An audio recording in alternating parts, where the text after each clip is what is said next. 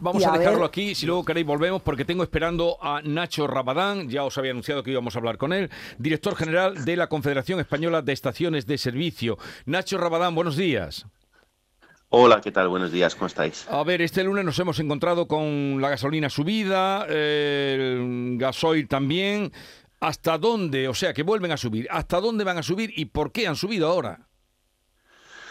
Pues hasta dónde es una pregunta eh, para la que no tengo respuesta. Todo dependerá de cómo se comporten diferentes variables en el mercado, sobre todo la demanda. Es decir, si la demanda mundial, porque recordemos que nosotros dependemos de la demanda mundial de carburantes, eh, sigue robusta, pues eh, lo seguiremos pagando caro.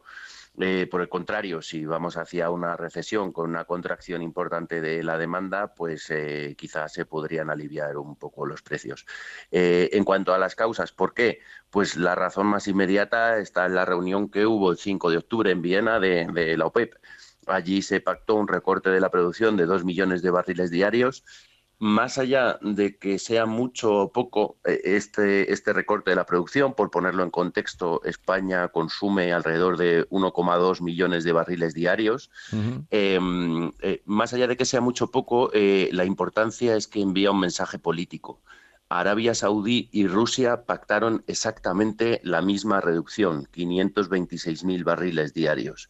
Y eso envía un mensaje político contundente sobre a Occidente y sobre todo a Estados Unidos a, pocos días de las elecciones legislativas del 8 de noviembre. Biden había hecho gala eh, de la bajada de los precios de la gasolina que se había producido en Estados Unidos, al igual que en España, desde mediados de junio aproximadamente hasta hace pocas fechas y ahora con esto pues se le plantea un problema en el patio trasero de casa, un problema que, viene generado por, la decisión de, de, la OPEP. Sí, pero señor Rabadán, ¿cómo se explica esa subida, la de hoy, cuando está bajando el precio del barril de crudo? Bueno, es que eh, eh, está bajando el precio del barril de crudo, pero el problema que tenemos con los productos destilados, que es lo que las estaciones de servicio compran, es que no está bajando en consonancia y que hay una escasez de productos refinados, tanto gasolina, tanto gasolina como sobre todo de gasóleo, eh, hay una escasez muy importante.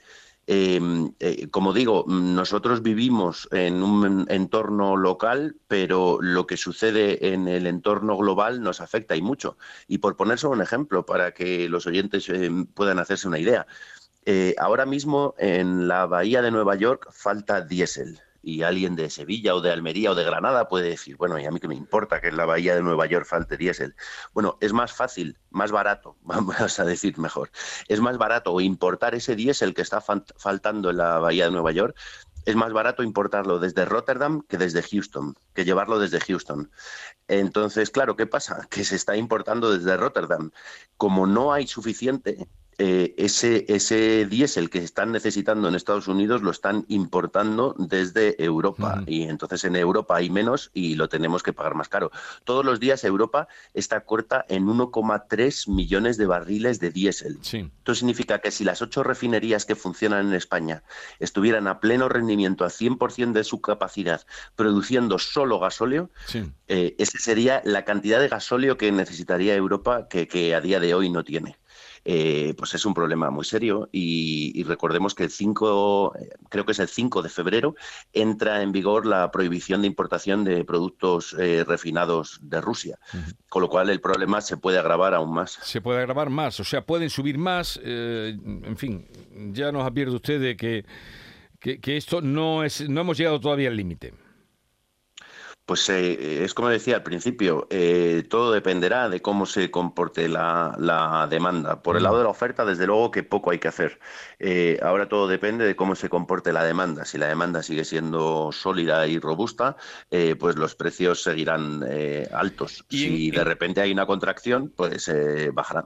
Y en cuanto al gasóleo agrícola, está ya por encima del 1,50 euros de media en Andalucía. Sí, sí, sí, ese es un problema y es un problema muy serio. Eh, nosotros, cuando hablamos de gasóleo, eh, pues eh, muchas veces el ciudadano piensa en el gasóleo A, el gasóleo de automoción, pero pensemos que el compuesto es el mismo cuando hablamos de gasóleo de automoción, gasóleo agrícola e incluso gasóleo de calefacción, con algunas pequeñas, algunos pequeños matices. Em, el gasóleo es el carburante de, la economía, la sangre de la economía, lo que mantiene viva la economía de un país es el carburante del transporte, del campo, mm. de la industria, etcétera. Eh, con lo cual, eh, ahora estamos enfrentando el invierno con las calderas de gasóleo llenándose, con eh, algunas campañas que empiezan de siembra, etcétera, y algunas de recolección que van a empezar dentro de poco. claro, la demanda es muy elevada y, los agricultores pues están pagando un precio por el gasóleo agrícola que en muchas ocasiones es, inasumible. La verdad que es un problema serio. Los agricultores están ya que están a punto de no sé qué. Bueno, los problemas de abastecimiento de las estaciones de servicio por la huelga de refinerías que estamos viendo que están teniendo en Francia, ¿se pueden reproducir en nuestro país? Sería muy difícil, Jesús. Eh, en España tenemos un sistema que está muy bien montado de existencias mínimas de seguridad. Eh, tanto el Estado como los operadores que, que, tienen actividad en España tienen obligación de mantener unas existencias mínimas de seguridad que se mantienen tanto en petróleo crudo como en productos ya refinados, gasolina y gasóleo, y que hay aproximadamente para el consumo de unos tres meses del país. Con lo cual, ante un problema puntual que pudiera surgir de un tipo parecido al de Francia, siempre podrían liberarse esas reservas estratégicas de seguridad para que el país no se viera paralizado tal y como está sucediendo en algunos puntos de Francia. Y además en víspera de una huelga que quieren hacer contra la carestía de los precios. Pero en fin, dice usted que de momento eso no se produciría, no ve posible que se produzca en nuestro país bueno, uno ya tiene que ir con precaución, pero es muy difícil que se produzca en nuestro país porque ya digo que el sistema eh, eh, que hay en España está muy bien montado y está muy, muy bien definido, con lo cual yo lo veo altamente improbable. Y para moderar la subida de los carburantes, ¿ustedes tienen margen de maniobra? ¿Pueden hacer algo? No, antes, al contrario, eh, con esta subida que ha habido y que en muchas estaciones de servicio ya se habrán dado cuenta los ciudadanos que en muchas estaciones de servicio el gasóleo, por ejemplo, ya está por encima de los dos euros, pero tengan en cuenta que los propietarios de las estaciones de servicio eh, intentan hacer todo lo posible para que en los monolitos de sus estaciones no aparezca esa cifra del 2, con lo cual muchas veces yendo contra su propio margen eh, tratan de limitar el precio aunque ganen todavía menos por litro para, para no dar ese salto al 2. Lo que sucede es que en muchos casos es inevitable y que esto nos pasó ya en el mes de marzo. Eh, hubo gente que precisamente por no dar ese salto al 2 estuvo aguantando precios. ¿Y qué pasaba?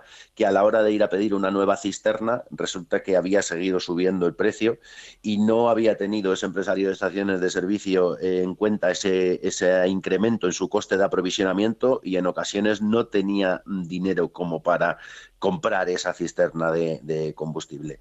La semana pasada me dijeron que habían cerrado seis estaciones de servicio solo en una comunidad autónoma, en la comunidad valenciana.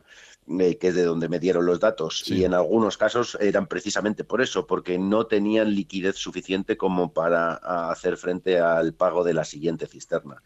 Con lo cual, el problema es muy serio. Nosotros sabemos que es un problema importante para los consumidores, pero para las estaciones de servicio independientes, que son el 70% de las que hay en España, por cierto, eh, pues eh, es un problema muy serio igualmente, porque, porque sufrimos a la hora de, de aprovisionarnos. Bueno, Nacho Rabadán, director general de la Confederación Española de Estaciones de Servicio. Gracias por atendernos, un saludo y buenos días.